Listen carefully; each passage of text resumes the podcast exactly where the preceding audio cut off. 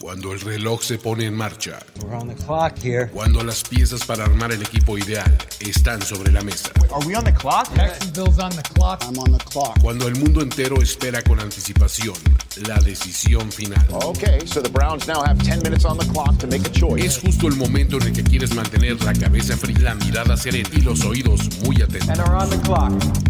On the clock. On the clock. De primero y diez. Primero y diez. El juego que solo unos pocos privilegiados pueden experimentar. Con Jorge Tinajero. Con Jorge Tinajero. Y Luis Obregón. Y Luis Obregón. On the clock. De primero y diez. Are now on the clock.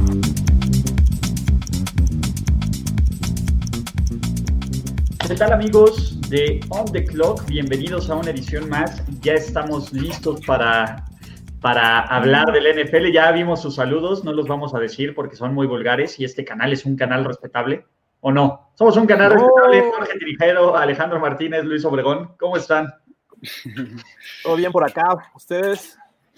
Bien, aquí a punto de, de, librar la tormenta, muchachos. Entonces, nada mejor que librar la tormenta y las malas noticias desde de la fase 3, ¿no? Que hablar de la fase 3 del draft, ¿no? Esa es la única fase 3 que nos importa, la del draft. Ahora sí, Exacto. literalmente todas sus referencias de endgame aquí pueden entrar. We are on to endgame del draft. Entonces, muchachos, listos para hablar el día de hoy de qué el streaming. Ahorita vamos ya a empezar más en forma. Vamos a platicar previo al draft de los equipos más populares que no controlan el draft, ¿no? Entonces, eh, ¿quiénes son? Los Dallas Cowboys, los New England Patriots, que, a ellos sí le están pateando como si hubiera un caballo muerto. Vamos a hablar de las más recientes noticias de esto. Eh, eh, también este, vamos a hablar, este, ¿cómo se llama? De los Packers y de los Steelers, que tienen un draft interesantísimo adelante. La idea es que también respondamos dudas de ustedes, muchachos, y platicar sobre el draft, porque ya nos faltan solo dos días. En dos días, en estas, a estas horas, ya van, ya van a estar abuchando a Roger Goodell. Tenemos que subir nuestro video para abucharlo, muchachos. Como lo uh, ¿no? Entonces, ¿Podemos, podemos hacer uno en grupo y uno individual, ¿no? Estaría padre, así, ah, todos. Los cuatro. Exacto, exacto. Están diciendo bu, están diciendo bu del. Exacto. Este, dicen que va a ser un año de lujo en primera ronda porque no van a estar ni los Steelers ni los Texans. Bien.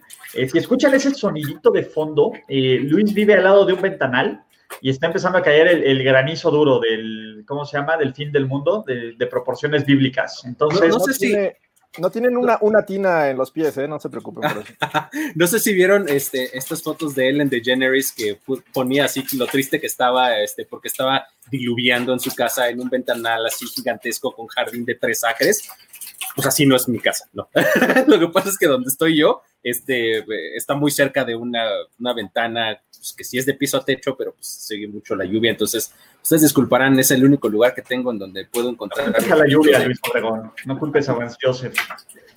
Entonces.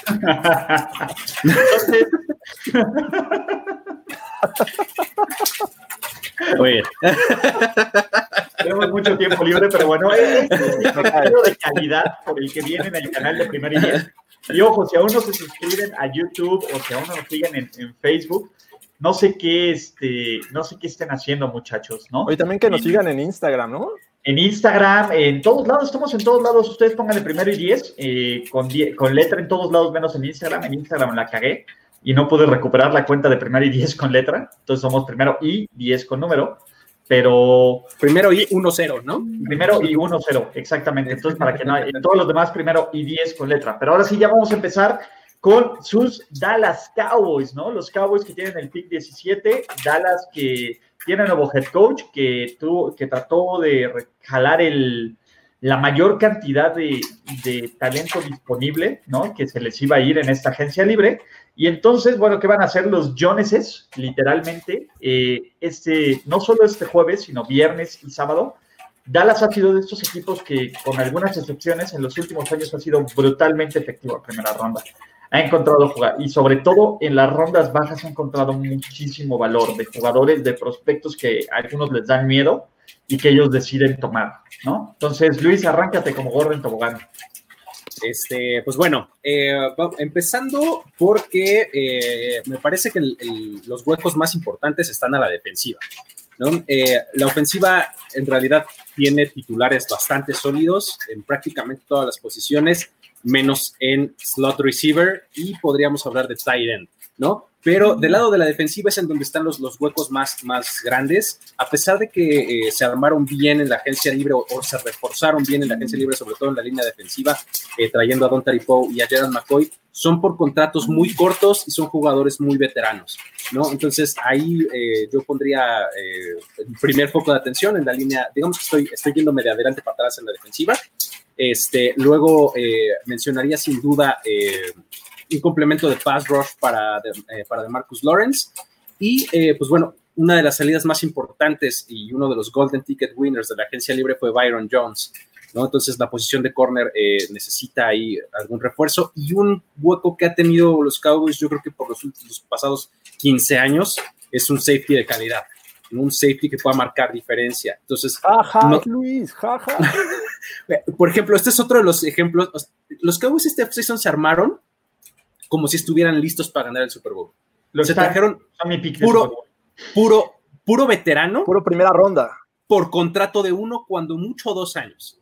Entonces, eso te habla de un equipo que tiene la mentalidad puesta en llegar lejos en postemporada, ¿no? Entonces, eh, creo que esas son mis, las necesidades principales. Ya les mencioné, safety, corner, pass rusher, algún tackle defensivo, eh, por, por, lo menos para desarrollar. Y del lado de la defensiva, un slot receiver y un tight end que, les, que nos haga un poco de profundidad. Ese es ¿Cómo lo ven ustedes? Me sorprende un poco que no hayas mencionado eh, el interior de la línea ofensiva. O sea, si, si, bien creo que Joe Looney va a cubrir este al principio el retiro de Travis Frederick porque lo hizo bien en 2018, este, pues sí me, sí me parecería importante que, que tengan, tú lo, tú lo has dicho mucho, ¿no? Nunca tienen suficientes lineros ofensivos y justo por eso me, me sorprendió un poco que no dijeras este, la posición. Creo que el, el asunto es que no lo considero tanto una necesidad. Creo que pueden tomar línea ofensiva interna y harían bien en hacerlo, estaría, sería muy bien recibido.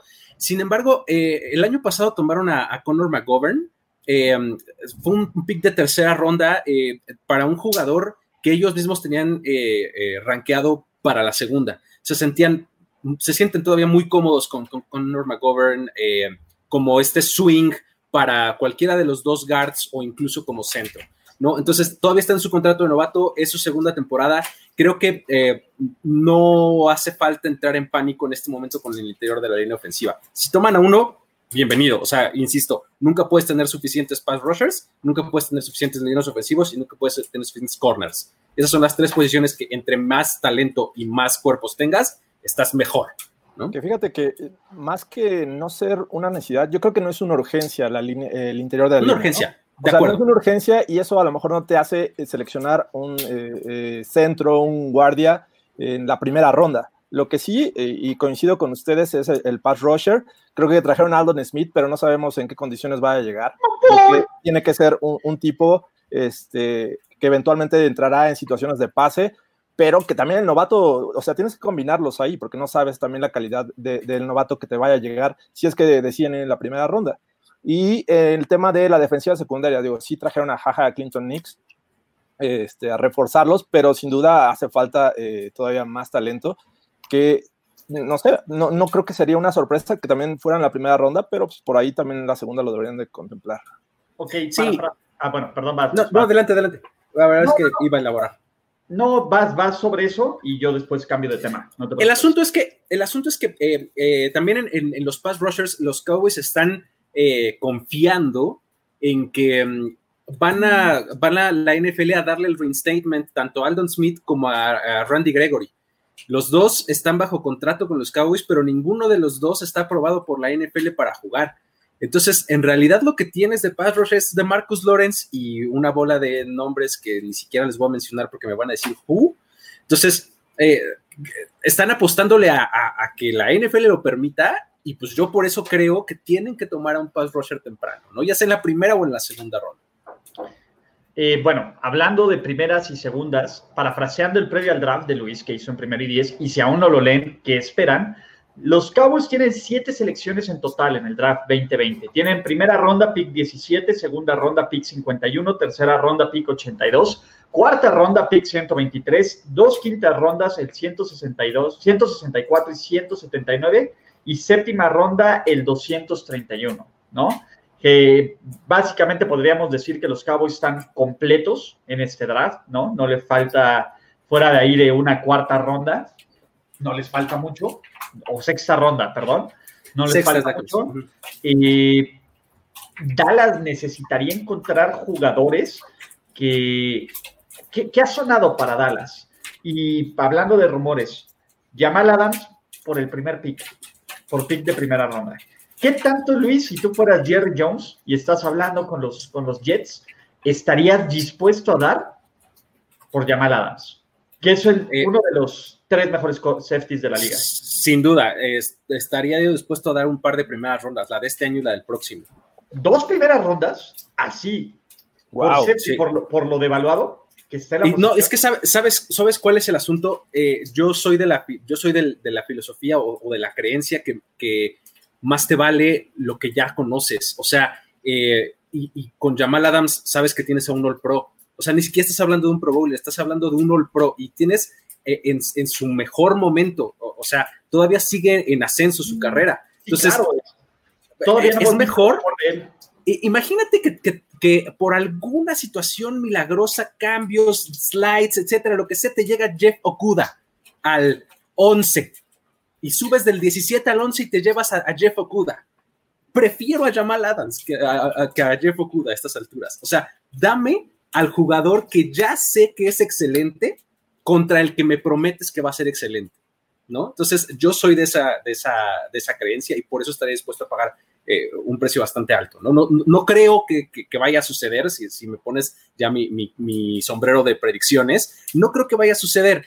Eh, los Cowboys estuvieron eh, muy cerca, o bueno, ni siquiera muy cerca, estuvieron en pláticas con los Jets en, en la temporada pasada, antes del trade deadline, para, este, para concretar este mismo, este mismo trade, pero creo que los Jets pedían algo así como este, dos selecciones de primera ronda, una de tercera, jugadores, este, su hermana y su prima, no, ya, basta. Y con No, las o sea- de Jerry Jones nadie se mete.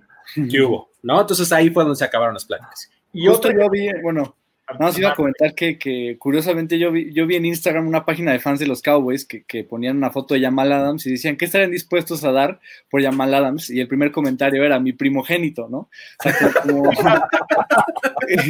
Oigan, ustedes Sí, no lo saben, pero yo llego a tener hijos, mi, mi primogénito se va a llamar Alexander Douglas. Exactamente. Eso, eso, es un, eso es un fact. Entonces, este, y se prometió. Pero, a ver, otra pregunta que nos ponen en los comentarios, que lo estamos eh, yendo aquí, es Yannick Ngakwe. ¿Lo ven posible, lo ven viable? ¿No? ¿Darías un pick de primera ronda por Yannick Ngakwe? Mm, no estoy tan seguro. Siendo, siendo los Sí, no. Cowboys, no. los veo tomándolo, ¿eh? A, a- a pesar de que es una necesidad, creo No que te vende no. tantos boletos. A- aparte, No, y aparte ya le metiste a, Ya. a, a DeMarcus Lawrence. Y ya mostró ese lado oscuro en Gakwe, ¿no? O sea, qué Sí, tipo no. de, de- de personalidad podría ser. Y creo que ahorita con esta nueva etapa con McCarthy al frente, no creo que busquen problemas. O sea, ¿Qué por ese lado, yo. ¿Solo porque es negro? No, que la. No, No. personalidad oscura que caray, ¿Qué o sea, demonios ya- quieres ya decir, está hablándole a su futuro, está hablándole a su nuevo equipo. Ni siquiera ha salido de los Jaguars, por favor. No, estoy, no tiene ¿Qué nada que ver. carajos me quieres decir, Jorge? No tiene nada que ver. La. Caray, o sea, me estás haciendo una fama. Oye, pero sí se, se hizo de intercambio de tweets ahí con uno de los Sí. dueños, ¿no? Con el hijo con el hijo, con el hijo Con del el dueño, hijo. el vicepresidente de los Jaguars. Y ya después mandó este, a mi nuevo equipo, que no sé cuál es, este, ya le voy a, le voy a cumplir desde ahorita y todo. Les daré todo mi amor y todo mi esfuerzo. Oye, yo soy team player siempre. A ver, ¿de qué lado van a estar? ¿Del cerdo millonario? No, yo siempre, yo también siempre del lado de los jugadores. ¿eh? Yo Sí, siempre claro. soy team player. A ver, ¿de qué van a estar? ¿De- ¿Del que se putrimillonariza a, a base del trabajo y del esfuerzo de, de, de- de lo- de los cuerpos de los jugadores o de los tipos que tienen una calidad, una fecha de caducidad? Si bien les va de siete años, pero en promedio la carrera de NFL dura de dos a tres años. Exactamente, 2.5 años, 3 en el mejor de los. Aquí el tema, eh, te metes a- team al player, tema de la porque no importa que justicia seas y la color, injusticia de los contratos. O sea, a fin de cuentas, firmas por cuatro años y a los tres ya te estás quejando. O sea, también hay que ponerlo en la balanza. A ver, pero espérame, pero sí, estoy de acuerdo, pero O sea, y, entonces, entiendo, y entiendo que hay mucha injusticia, hay mucha injusticia, pero así está afirmado. Y además, y- exacto, así está firmado, pero ¿por qué no decimos eso cuando cortan al jugador al año? Ah, ahí no hay problema, ¿verdad? Es parte del negocio, son los dueños Pues del entonces, balón. exactamente. Es igual, es- por eso Yo aseguras sé tener jugar- más ser jugador de NFL y no de la NBA, sé que, con qué condiciones voy a ir a la NFL y por qué tomo ese camino y no el de la NBA o en el béisbol que me pagan este, Por el eso, por eso exprime completo. lo que puedas exprimir, Jorge, mientras puedas Yo exprimir la naranja. Yo no que estoy de luego acuerdo. ahí- No estoy diciendo que sea justo o no, o sea, yo creo que es injusto, pero esas son las condiciones actuales. Eso se convirtió. Producto Sí, millonario, perdón. Ya, regresemos, perdón. Es que Muy bien, muy bien. con sus temas Yo, yo racistas. en ningún momento, o sea. Ok, entonces vemos a Dallas tomando defensiva, defensiva, defensiva en sus primeros picks. Eso es lo que deben ser, sobre todo jugadores que les ayuden a ganar ahora, ¿no? Creo que Dallas tiene una Exacto. ventana de dos, tres años donde, donde es un equipo que puede ser competitivo en la NFC. Tiene esta ventaja que en la conferencia nacional siempre hay una rotación, ¿no? De, de personal, ¿no? Y siempre hay una rotación de representante de Super Bowl. Entonces, ¿por qué no Dallas, no? Sí, y fíjate, el, el último, la última postura que quisiera dejarles y que es algo que se ha visto en, en ciertos eh, analistas locales, es que eh, hay uno que se llama el, el Team 30 Burger, o sea, es el- el grupo que piensa que lo mejor que podemos hacer es tomar a un receptor en primera ronda. Eso quiere decir que cada, cada partido meteríamos 40 puntos. O sea, eh, ganar partidos 40, 37, eh, 51, 49, etcétera, ¿no? O sea, que sean shootouts que este, ganes por muchos, muchos, muchos puntos, que, y con, aunque sea con poca diferencia, ¿no? Ok. Como los equipos de Dick Vermeil, ¿no? Ándale. Exactamente. Ok, segundo equipo, y vamos a aprovechar para platicar de las noticias actuales, porque los New England Patriots sacaron del retiro a su Tyrant, a su flamante Tyrant, Rob Gronkowski, solo para recordarles que tenían problemas del salary cap y tuvieron que cambiarlo antes que cortarlo. ¿no? Ve- Velo así, a ver, si lo quieren ver por el vaso medio vacío, se las aplicaron a los Pats riquísimo, ¿no? Y siempre es bueno, ¿no? En la sección de qué risa cuando les pasa. Si lo quieren ver del lado Belichick, que es un genio, Belichick sacó un pick de cuarta ronda por un jugador que estaba retirado el día de ayer, ¿no? Es correcto. Exactamente. ¿No? Y que es propenso a lesiones. Y Sí, o sea, es forma para jugar NFL. O sea, Y, sí, y que pega la inactividad también, o sea, hay que considerar Claro. eso. Bueno, se el Pero ya no le duele la cabeza, Gronk. y, y estuvo de fiesta. Campeón de WWE. Exactamente. fue. Oye, pero imagínense que ustedes este, dicen, ah, pues ya voy a tirar esta caja aquí de envases eh, vacíos medio frágiles que a veces se rompen muy fácil. Y alguien llega y te dice, no, no, no, espérate, yo te doy 50 pesos por ellos. Pues claro que se los das, ¿no? y agarras los 50 pesos. Es más Claro. o menos algo así lo que... Lo que Pero tú levantas la caja, está pesado, tú la levantas y te la llevas. Tú pagas el Exacto. Tú pagas el plete. Algo así fue lo que hizo Bill Belichick, más o menos, ¿no? Sí, dejamos llevar la colección Brady Gronk, ¿no? Que, que siempre es sexy. No, y, lo- y los Bucks eh, dan una cuarta ronda que me, me puse a analizar las cuartas rondas de los últimos años. Eh, Solo a un jugador les ha salido bueno y fue con Alexander y ya no está en el equipo. O sea, fuera de ahí, las cuartas rondas han sido este, tiradas a la basura por parte de este equipo. ¿Ves, ¿Ves mi argumento de prefiero al probado? Sí, O sea, el draft de todos modos es un albur. De todos modos no sabes si te va a salir bien o no, por más seguro que tú creas que es tu pick, ¿no? Por eso pagas lo que pagas por un veterano. En la, en la vida ni en la NFL. Lección de vida, muchachos. No existe la- las cosas seguras, ¿no? Pero bueno, los Pats, eh, podemos hacer una recapitulación de lo que fue su agencia libre, pero hay historias más tristes que contar en YouTube, no los queremos deprimir. Básicamente no tienen coreback, eh, no tienen una gran cantidad de jugadores a la defensiva, perdieron línea ofensiva, perdieron, eh, les faltan receptores. Eh, es un equipo parchado, ¿no? Básicamente Belichick está pensando, yo no creo que esté pensando en 2021, pero aunque parece ser que sí. Pero los Pats, como siempre, acumulan, son hoarders de picks des- del draft, tienen 12 selecciones en total del draft, tienen primera ronda con el pick 23, tercera ronda pick 23, tercera ronda pick 34, pick- tercera ronda pick 36, cuarta ronda pick 19, quinta ronda pick 27, sexta ronda 16, sexta ronda 25, sexta ronda 33, sexta ronda 34, séptima ronda 16 y séptima ronda 17, 27, además, ojo, del de Tampa Bay. Entonces tie- tienen 13 selecciones en el draft, además de la cuarta ronda de los Bucks. Así es. Sí, Ah, ya- ya les quitaste la séptima que dieron, porque dieron a Gronkowski Ah, no, y una razón. séptima, ¿no? Sí, tienen dieron razón. una séptima. Entonces Ajá. siguen teniendo con 12, tienen, tienen razón, perdón, Ajá. pero Una séptima la convirtieron en cuarta. la convirtieron en cuarta, mejor, ¿no? Subieron como 100 posiciones.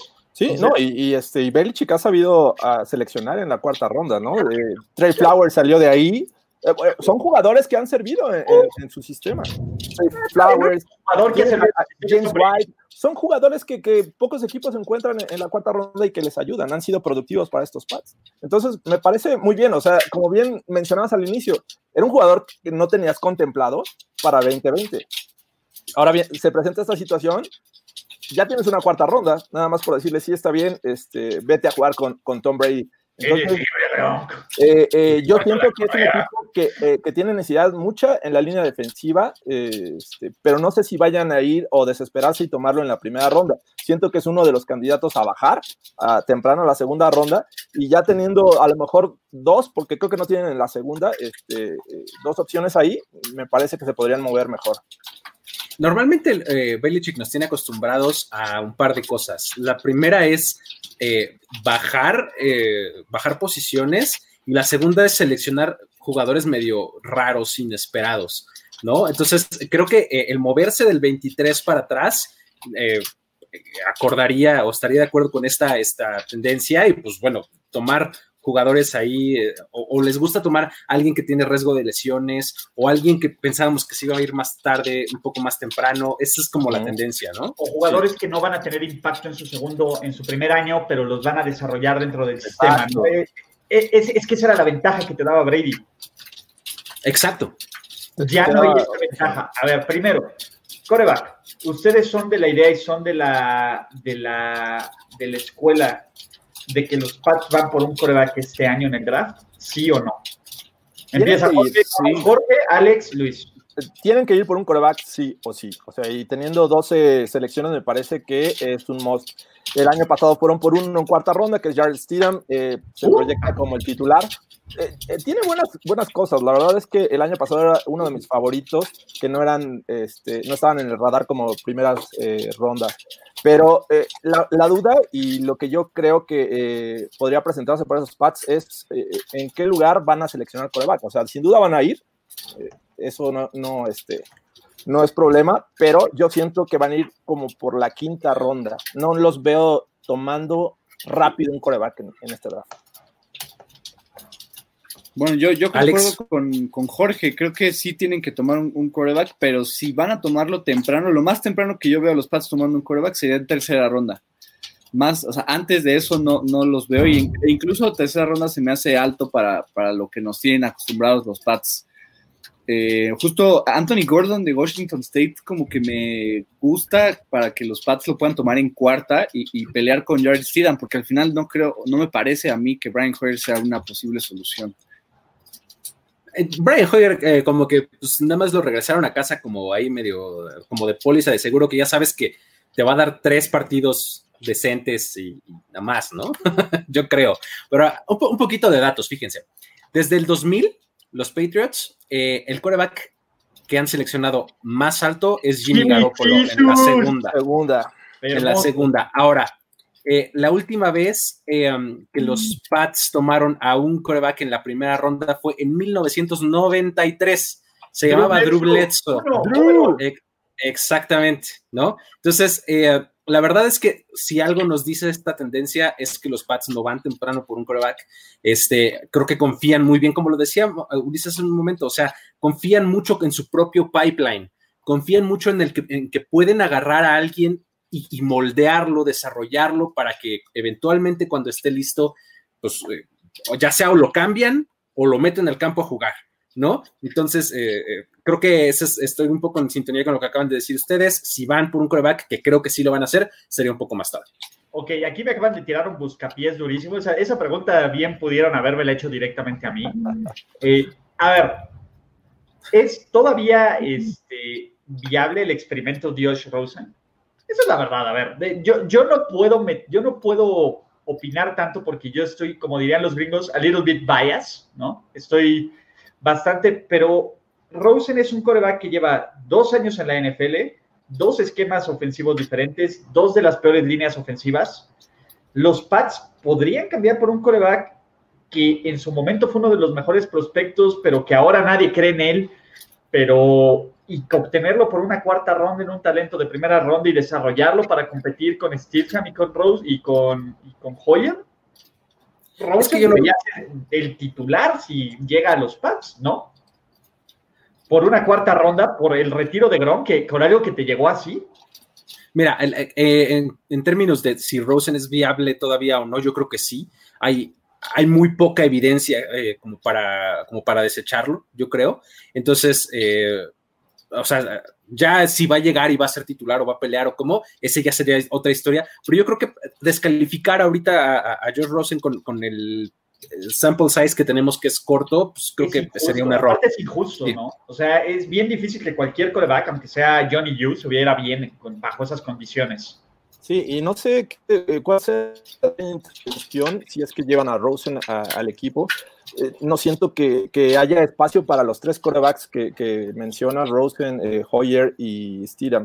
Parece que el año pasado trajeron a Steedham para, para desarrollarlo, pero que se fuera al año siguiente. O sea, no es un producto desarrollado. Hoyer te podrá dar algunos juegos, pero el hecho de meter a Rosen ahí en, en este grupo eh, siento que no es tanto competir, sino presionar al resto y en algún momento vas a tener que eh, alinearlo. Entonces no sé si sea para desarrollar a un tipo como Rosen. Ese, ¿Sabes ese es mi qué, tema. sería, qué sería feo para Rosen? Imagínense, sería la tercera vez que le pasa que lo mandan a un equipo que está haciendo tanking o que sería lo suficientemente malo para agarrar un coreback alto. ¿No? Le Sí. pasaría, imagínate, le Otra pasaría vez. con, con, con Kyler Murray, con Tua o con Hebert, el cual, cualquiera que sea la opción de Miami, o con, este, ¿cómo se llama? O con Trevor Lawrence. ¿No? ¿Cómo lo ves, Alex? Creo que más que, que, yo creo que si los Pats tuvieran que hacer algo así, más allá de, de ir por Josh Rosen, en caso de que no vean una opción viable en el draft, Andy sería, sería o ir por, por Andy Dalton o, o tomar a ya sea Cam Newton o James Winston de, de la free agency en caso de que no confíen ni en Jared Steedham o quieran competir con alguien y que Brian Hoyer no sea su, su quarterback como ¿Saben backup cuál es el solución. problema de los Pats? Su salary cap actual, tienen un millón. Ese es un es el problema. problema. Muy Ese complicado. es un gran problema. Los Pats no tienen para gastar, para invertir o para absolutamente nada. Entonces, la ventaja de Rosen es que está en su contrato de novato que es bastante manejable. Pero otros Aún. quarterbacks, los Camps, los Jameis, los Andy Daltons, no te van a cobrar un millón de dólares por jugar en New England. O sea, ¿O ya, sí? no, ya no hay descuento. No, Ah, ya- claro que no. Ahorita, a ver, ahorita el, el valor de los Pats, literal, es, es este, nadie se quiere acercar a los Pats. Esa es la verdad. Por muy Bill Belichick que sean, jugadores, Antonio Brown no regresa a la NFL a esos Pats. Sí, estoy de acuerdo. A los Bullets. Ahora, A los- a lo- no, no, no, ya, ya Dale. ¿Cómo? Gobiérnate, Jorge. Gobiérnate. No, yo, lo, yo lo que me, yo lo que me refiero más que, más que a ambientes y demás de, de- de trabajo y de locker rooms y, y de cocheo y demás, es a que estos, estos jugadores probablemente no les quede de otra más que ajustarse a un sueldo súper bajo porque nadie más los quiere y sea salario mínimo de veterano o de backup coreback como tal o nada, ¿no? Sí, y si te pones a pensar en- en la presión que va a vivir este equipo post Brady, o sea, ver qué tanto Bill Belichick es eh, eh, eh, la calidad que ha, que ha mostrado todos estos años con Brady, lo vas a querer ver, o sea, vas a querer eh, ver a los Pats en playoffs una vez más, sea con el que sea el titular de este equipo en la posición de coreback. Y aparte es un gran FU lo que le hicieron Gronk y Brady. La verdad es que este es maquiavélico. Absolutamente. Este es un FU. Totalmente. ¿no? Eh, por ahí estaba leyendo un Ross Tucker, eh, un tweet de Ross Tucker que dice que Gronk no se retiró del NFL, se retiró de Belichick. De Belichick, sí, así lo vi. Es un espectacular FU, es, es, es algo que Bill Belichick haría, pero que se lo hagan a él. Te- te- ve- nos causa, vean, vean esa sonrisa que todos tenemos en la cara, es como de, güey, qué bueno que te lo hicieron, ¿no? Oye, pero ¿sabes qué, ¿sabes qué te hace también un poco pensar? O sea, que, que en realidad si quieres seguir jugando solamente con Tom Brady, porque si se acuerdan antes de retirarse ya lo habían cambiado a los Lions. En, en 2018 no, ya... 2018 amenazó, lo iban a cambiar, todavía iba a jugar, y él amenazó No. retirarse si se iba a Detroit, por eso no salió Sí, el ¿no? cambio. Exactamente. O sea, eh, eso es, lo, eso es también lo que te dice. O sea, solamente voy a jugar, pero solamente si es con Tom Brady, ¿no? O sea, con mi amigo Tom. Ahora, hablando de, aparte de eso, ¿qué más para los Pats? ¿no? Yo, yo creo que después de la, la secundaria es lo único sólido que, este, tiene- que tiene este equipo, ¿no? De hecho, creo que la posición que más necesitan es la de linebacker. Se fueron el Andon Roberts, Kyle Van Noy y Jamie Collins. O sea, a pesar de que llegó Brandon Copeland de los Jets, me Uh. parece que, que ese, es el, ese es el punto, ¿no? Que, que los linebackers de los Pats ya solo es Donta Hightower y ya. Entonces creo que pick de primera ronda podría ser un linebacker, ya sea Kenneth Murray, Patrick Quinn o, o depende de quién les pueda llegar. Y ayuda para el coreback que vaya a ser titular, ¿no? O Un wide receiver, tight end, este, cualquiera de esas dos posiciones o las dos. Sí, incluso línea ofensiva. Entonces, eh, va a ser bien interesante este draft de los Pats, ¿no? Entonces, eh, David Lara, a, a ver, este es importante. Como fan de los Pats, y nos pueden responder este después, eh, eh, nos pueden responder después, es, ¿qué prefieren? ¿Que les vaya bien a Gronk y a Brady o que no sean nada sin, Tom- sin los Pats? Es que creo que el, creo que el asunto de los eh, de Gronk y de Brady es que son personalidades muy dominantes en términos de, de como de magnetismo hacia la afición, ¿no? O sea, son realmente íconos de la franquicia durante algún tiempo y pues a eso se debía mucho, bueno, o a eso se debía la afición o los aficionados se identificaban mucho más con ellos que con otros, ¿no? Entonces, A ver, yo siempre lo he dicho, Gronk era el alma de los Pats. Era ese, ese, ese pedazo de, güey, sí son chidos, güey. lo único que los mantenía como humanos. Sí, sí, sí, que, que rompía los esquemas de Bill Belichick, ¿no? Sí, Y, a- y además, eh, yo, yo sí quiero ver, eh, me intriga mucho ver estos box con Tom Brady y Gronkowski, ¿no? Y ambos presentan retos en sus carreras, uno con un nuevo equipo y a sus 43 años, y el otro viniendo de- de- del retiro y, y con un historial de lesiones importantes. Entonces, sí, sí me intriga mucho ver estos box. eh, a, lo mejor no son lo que estamos pensando en este momento y pues, simplemente es una, una historia más en la NFL. Ok, creo que con esto ya hablamos bastante de los Pats, ¿no? Green Bay Packers. Eh, vamos a, ¿cómo se llama? Vamos a ver porque por fin le compren cosas bonitas a Aaron Rodgers. Ese es el tema, ¿no? Aaron Rodgers no Debería confía ser el caso. absolutamente nadie más que en Devante Adams, ¿no? Más allá de, de Adams.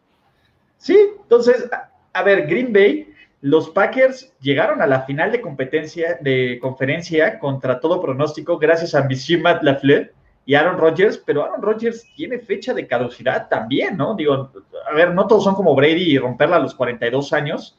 Los Packers tienen en este momento 10 selecciones del draft. Tienen primera ronda el pick 30, segunda ronda pick 62, tercera ronda pick 94, cuarta ronda pick 136, quinta ronda pick 175, sexta ronda pick 192 y 208 y 209, séptima ronda 236 y séptima ronda 242.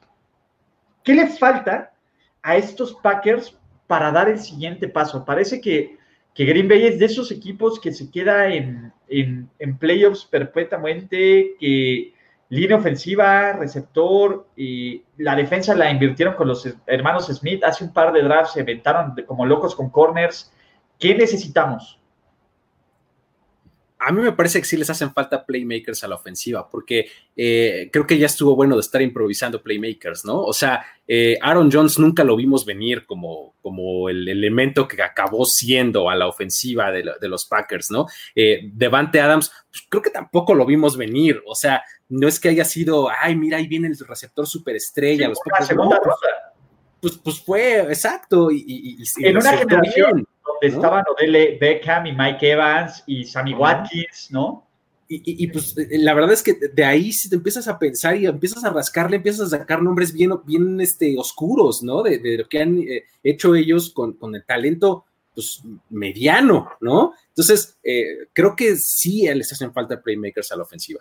Sí, y ya ah, no hay que este, olvidar que entre más pasan los años, el Aaron Rodgers que conocíamos que se podía quitar la presión va, de- eh, yendo a menos. Si es que por ahí también línea ofensiva eh, no le vendría mal. Si hay que ayudar a Aaron Rodgers, eh, no, digo que empezar por ahí, pero sí este, ponerlo como una de las prioridades en este draft, tal vez en la segunda ronda.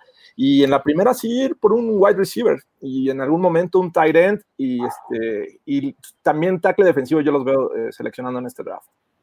A, a ver, con el capital que tiene los Packers, con 10 picks, ya podrías empezar a pensar que Green Bay podría subir por ahí de la ronda 16-20 si uno de los del top 3 de receptores se empieza a caer y ellos podrían agarrarlo, ¿no?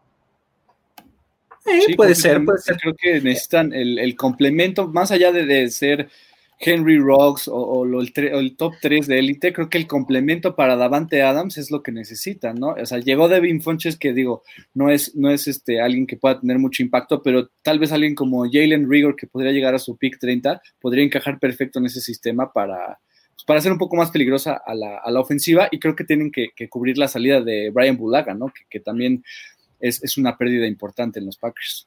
Los últimos ocho años, los Packers han seleccionado defensiva en, ¿En primera en la primera ronda. Está muy impresionante este dato, lo estoy viendo ahorita aquí en, en- en mis notas. Desde el 2012, Nick Perry, 2013, Daniel Dayton Jones, 2014, Jaja Clinton Dix, 2015, de Marius Randall, 2016, Kenny Clark, 2018, Jaire Alexander, 2019, Darnell Savage y 2019 otra vez, Rashan Gary. Están, Y lo eh, han acertado mucho, aparte. ¿eh? si piensas en- Alexander, eh, creo que es lo más rescatable, ¿no? Alexander y Savage, podría decir. Que- que sí, bueno, pues y eso porque tiene muy poquito. Le falta. Sí, y Savage se lesionó. Eh, bueno, pues, perdió dos partidos, pero eh, la verdad es que el mejor, eh, Jonathan Abrams se veía muchísimo mejor al- en el principio de la temporada. Y eh, receptor en primera ronda, la última vez que eso sucedió fue en Donald Driver. 2002. No, 2002, Javon Walker. Javon Walker quiso más en Denver que en, ¿cómo se llama? Que en Green Bay. Es correcto. Javon Walker, no Me puede con lo- desaparecer a los Raiders, ¿no? increíble, Sí, sí. ¿no? Pero entonces debería ser sí o sí ofensiva, ¿no? Sobre todo tienen que pensar, eh, no sabemos cuánto más nos va a durar Aaron Rodgers. Órale, estuvo machín el rayo, ahí ya llegó Thor. Entonces, Ese, ese fue aquí juntito a mi casa, no manches, sí se escuchó fuerte. Sí, Entonces, eh, es eso. Además de eso, la defensiva, ¿creen que deban de reparar algún hueco? Es cierto que el, el- el último partido les corrieron por encima, pero ¿a quién no le corrió por encima San Francisco? ¿No? exacto. No, ese es el tema. A ver, hasta Kansas City le corrió por encima, solo que Kyle Shanahan dijo, no more, ya basta. Pero es una Pero- realidad que siguen extrañando a Mike Daniels, ¿no? Este eh, jugador que se les fue el año pasado. Entonces, eh, siento que hay un hueco ahí en, ese, en esa línea defensiva. Eh, si bien los Niners eran muy buenos por tierra, pero sí este, eh, hay cosas que reparar en esta defensiva de, de los eh, Packers y una de ellas es el tackle defensivo, como mencionaba hace, hace rato. Y los linebackers también me parece, ¿no? Se fue Blake Martínez, se fue B.A. Goodson, se fue Kyler Fackrell, ¿no? O sea, llega Christian Kirksey, pero aún así creo que tienen que tener más profundidad en la posición de linebacker los Pero Packers. creo que un linebacker puedes encontrar en segunda, tercera, cuarta ronda. Sí, no digo, no digo en primera, playmaker, alguien que diga Aaron Rodgers, qué bien se siente tener un playmaker. Porque, a ver, la carrera de Aaron Rodgers, ¿quién ha sido el mejor playmaker? ¿Randall Cobb? Eh, por ejemplo. ¿Quién? no, Jordi Nelson.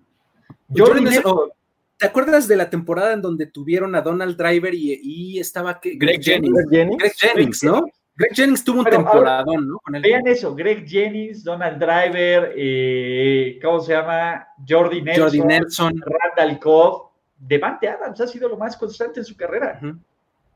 Sí, Y, sí, sí. Pero con el respeto de Devante Adams, imagínate que hubiera tenido un, no sé, un, no voy a decir uno de él, pero un Jarvis Landry, ¿no? Un Cortland Sutton, un Cortland Sutton para empezar. Ya con eso, Cortland Sutton es mejor jugador de lo que tienen ahí.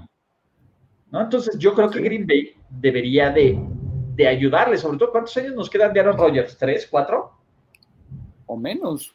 Digo, de hecho, hay, hay rumores que, que les toca- o menos. Hay, como hay seis o rumores que los- Lo que viste los la podrían veladora. tomar- hay- que hay rumores que los Packers podrían tomar coreback en segunda, tercera ronda y teniendo 10 picks, en una de esas podrían saltar por un Jacob Eason en segunda ronda, no lo sé. Es una buena mí- teoría. No sé si si a ustedes les pase, pero siempre que eh, eh, piensas en Aaron Rodgers, piensas en un tipo joven. Y la verdad es que salió un año después que, que Ben Roethlisberger, Eli Manning y, y Philip Rivers, ¿no? El asunto es que no lo vimos mucho tiempo porque estuvo sentado en la banca. Exacto, es esa ilusión. Por- Alex. Por, no comenzar inmediatamente su carrera como titular, eh, es la que te hace pensar que es un tipo joven, pero la realidad es que eh, sí le quedan muy pocos años y los Packers también deberían estar considerando ya en el plan B, el plan A dos o tres años.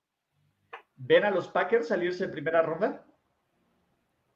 No, Ah, no ¿Sabes creo. qué? Yo creo que antes con, con Ted Thompson lo hubieran pensado. Creo que esta nueva administración que tienen desde el año pasado, que ha sido más agresiva en agencia libre, más agresiva en el draft, creo que necesitan ganar ahora, ¿no? Y De hecho, sobre incluso todo- podrían subir, los veo mucho más subiendo que bajando. Yo creo, a, a mí me encantaría, yo creo que a quien tendrían que saltar, si les cae un receptor, ¿no? Y si tienen al receptor que, que quieren, es a Filadelfia. Efectivamente. Ese es, ese es el que tendrían que saltar a Filadelfia para agarrar algún receptor que ellos quieran, ¿no? Para quitárselo a Filadelfia. Pero bueno, eh, con base en eso, vamos a ir, siempre van a ir por un coreback en Green Bay. ¿Por qué van a ir por un coreback? No, sé Es qué- que sabes que sí es cierto. No, eh, lo que, bueno, lo que yo, como yo lo interpretaría es eh, los Packers casi cada año draftean o, o contratan a un coreback porque son de los que sí aumento mi porcentaje de bateo. O sea, siempre selecciono a un coreback y eventualmente le voy a dar a mi siguiente eh, proyecto, ¿no? Porque aparte Ok. Aaron Rodgers también se lesiona seguido. Ya También. no es de, ya no es de Sí, mucha, mucha fortaleza Aaron Rodgers. sí, es un poco frágil. Exacto, Marquis Lee, le están diciendo algunos que, que este, ¿cómo se llama? Que podría sonar. A mí me sorprende que lo hayan cortado, ¿no? Pudieran obtener Tiene alguna. seis recepciones desde 2017. Está quebrado, pero. ¿Por qué coreback, Alex? Eh, wow, wow, wow, wow. Florida Man. Mira, Bortles. Algo pasado, pero vamos. No mames, un, un, un locker room no puede aguantar el ego de Rosen y de Aaron Rodgers. Se van a terminar matando. No, no. hay forma. Imagínate. No hay forma, no hay forma. O a lo mejor, güey, son igual de inmamables los dos que se convierten en mejor amigos. Pues de hecho, entrenó, Ro- Rosen entrenó, entrenó mucho antes del draft 2018 con Rodgers, ¿no? Y O a lo decían, mejor Rosen es el no Rodgers. A lo mejor son tan parecidos que se caen bien. Sí, son, son co- como esta película de Will Ferrell, ¿no? Que You Can Call Me Dragon. Step Brothers. Pero ahora vamos a hablar de sus Pittsburgh Steelers, ¿no? Y así como le dijeron, puros Steelers. Los Pittsburgh Steelers que cambiaron su pick de primera ronda por Minka Fitzpatrick, lo cual luce como una genialidad en retrospectiva. En un principio, se, la verdad es que yo dije, ¿qué demonios están haciendo? Sobre todo cuando la temporada iba 1-2, cuando Rotlisberger no, no parecía, estaba recién lesionado y la posición de coreback lucía, bueno, luce como una incógnita y que el pick podría ser muy alto, ¿no? Muchos, la verdad es que rescataron, el pick que tienen ahora es el 18, si no mal recuerdo. Sí, Así es, 18. 18, pero en ese entonces, órale, se fue la luz en casa de se, me Alex. fue la, se me fue la luz. Lo que ¿Y aguanta el internet. Lo que aguante con el internet, sí. Ay, Estamos en medio de una tormenta en, en esta ciudad, así que ustedes disculparán. No, man, yo estoy sorprendido que haya internet, punto. ¿Sí tienes internet? Me ha, me ha aguantado por Es que ahora. es por cable, poco. ¿no? ¿O qué? Este, Aún así sí. necesitas electricidad. ¿Cómo le haces? No, En no, algún son los- punto son me voy que a- tienen como la ¿Tienes no? En algún punto me voy a ir, ¿eh? No, no, no creo que Aprovechemos dure a Alex, por favor. Ok, ya, ya no voy a. Ok, Steelers, pick de primera ronda parecía alto, ¿no? Pittsburgh tiene una gran defensiva, ¿no? Creo que ahí no hay huecos. Este draft eh, tiene que ir a la ofensiva y solo tienen selecciones de este draft, tienen a partir de la segunda ronda. ¡Órale! Ya hasta llegaron las ambulancias, qué pex. Segunda ronda, ¿Qué rompiste, Alex? 49, tercera ronda, No, pick ¿ese no es acá? 102, cuarta ronda, pick está. 124, cuarta ronda, pick 140, 135, sexta ronda, pick 198, séptima ronda, pick 232. Esas son las selecciones que tienen los Steelers este draft. Y si alguien hace buenos drafts son los Steelers, ¿no? Pero ¿qué no necesitan receptor? ¿Qué no necesitan defensiva? ¿Qué sí necesitan muchísimo línea ofensiva, coreback? Alguien para pensar que James Conner no es realmente el corredor que nos prometieron que iba a ser, ¿no? Entonces, ¿qué ven? Los Steelers empiezan a jugar el viernes, ¿no? Básicamente. sí, pues sí. Y, y sabes también que es, que es interesante que eh, el hecho de que tienen una selección en el top 100, ¿no? O sea, cuando tú hablas de jugadores en las primeras tres rondas, estás hablando de jugadores que esperas que tengan un impacto inmediato, ¿no? O sea, que eh, ya sea titulares o por lo menos de rotación, ¿no? Pero que van a ver acción de juego en el primer año. ¿No? Y, y, ya probablemente en la cuarta y demás y más adelante, ya pues dices, bueno, eh, va a desarrollarse, ¿no? Perdón, es que me, me distrajo ese comentario. Pero Alex se mostrando ahora a la chava hasta así. Le... Yo en la primera excusa ya los hubiera mandado a la goma. Nah, es cierto. A mí me, nos encanta hacer estos streams, muchachos. Lo que ustedes es que es como nuestra distracción. En vez de ver al doctor Gatel, es más divertido vernos. Ya nosotros damos buenas noticias, nos divertimos, nos la pasamos bien, muchachos. Y si no, suscríbanse. aprovechando, ¿no? Friendly reminder. Sin ¿no? duda, eh, los Steelers tienen que ir por ofensiva. O sea, eh, esa debería ser su prioridad. El año pasado mostraron eh, mucha mejoría a la defensiva. De hecho, fue lo que los mantuvo ahí cerca de, de la posibilidad de, de playoffs. Eh, es cierto, el coreback es una situación, va a regresar Roethlisberger, pero ¿por cuántos años más?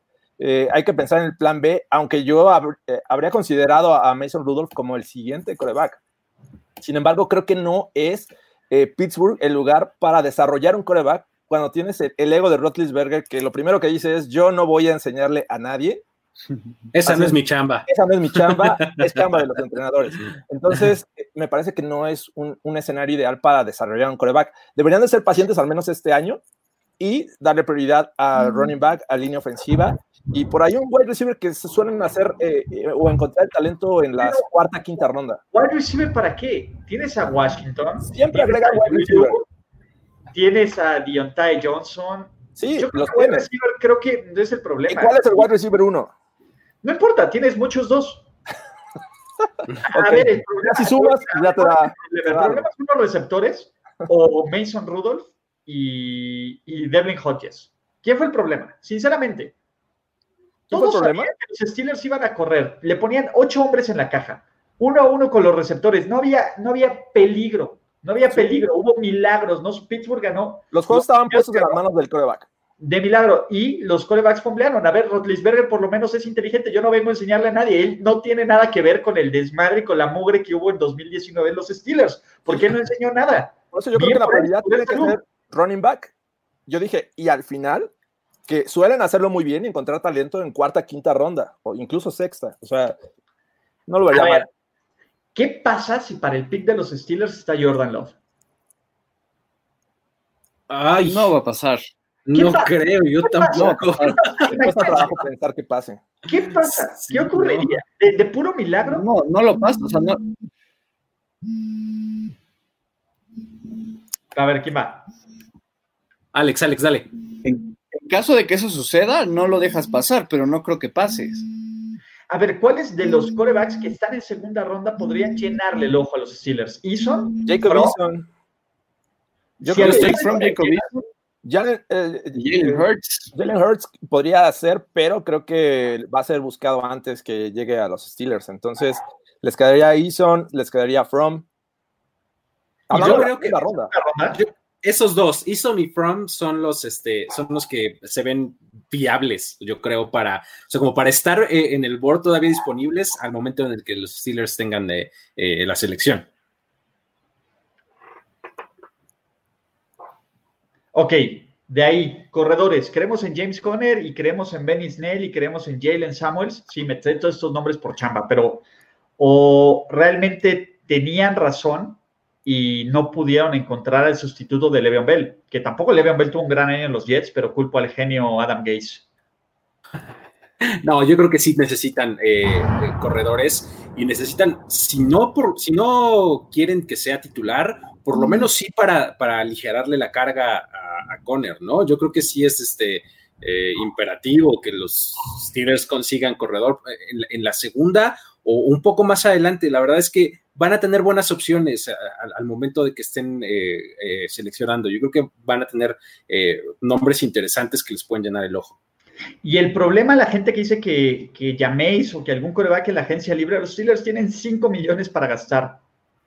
No es absolutamente nada. ¿no? E- Es un equipo que ningún coreback, ni llaméis, ni nadie te va a aguantar eso. Y tampoco creo que quieran ir, bueno, ¿no? No sé. Rudolph solo sirve para el saco de box. Tim Tebow para los Steelers para que les cobre, ¿no? Les debe una victoria en playoffs, entonces que se las cobre. Karma. Eh, Tomlin Special. ¿Cuál es la Tomlin Special, muchachos? Que choquen. ¿Sabes Uf. qué? Yo no creo que haya un Tomlin Special en este momento, porque si algo hace bien Pittsburgh, creo que Kevin Colbert hace muy buenos drafts. Por eso los Steelers, a pesar de la mugre de posición de coreback, ganaron la cantidad de juegos que ganaron el año pasado, estuvieron a nada de calificar a playoffs, porque tienen un core interesante, ¿no? Porque sobre todo a la defensiva lo han hecho muy bien. Entonces, no creo que veamos un Tomlin special porque Tomlin no está involucrado en esas situaciones, No afortunadamente. tiene, no tiene Entonces, responsabilidad no, en el draft. Pero Correcto. Eh, Conner salió, eh, sano es bueno, ese es el detalle. El probable que tomen algún corredor, ¿le queremos a Conner o no? ¿No? Pues no, Mira, en- perdón. vas, Jorge, vas. Vas, vas, vas. Eh, el tema con Conner es, que ahora que estuvo o tuvo la necesidad de, de echarse el equipo al hombro, pues simplemente no lo vimos. Eh, regularmente los ocupan muy bien para eh, el ataque eh, aéreo y, este, y pues tampoco funcionó. O sea, no había alguien que le quitara presión al coreback. Y por eso creo que eh, los Steelers tienen que ir sí o sí por un running back. El tema es si lo tomas con tu primera selección o te esperas a la tercera o cuarta. Yo creo que tendría que ser más tarde. Para mí la prioridad de los Steelers en el pick de segunda ronda sería el interior de la línea, de la línea ofensiva. Se retiró Raymond Foster, se, se fue BJ Finney, Marquise Pansy, aunque los aficionados de los Steelers lo aman, para mí va a la baja.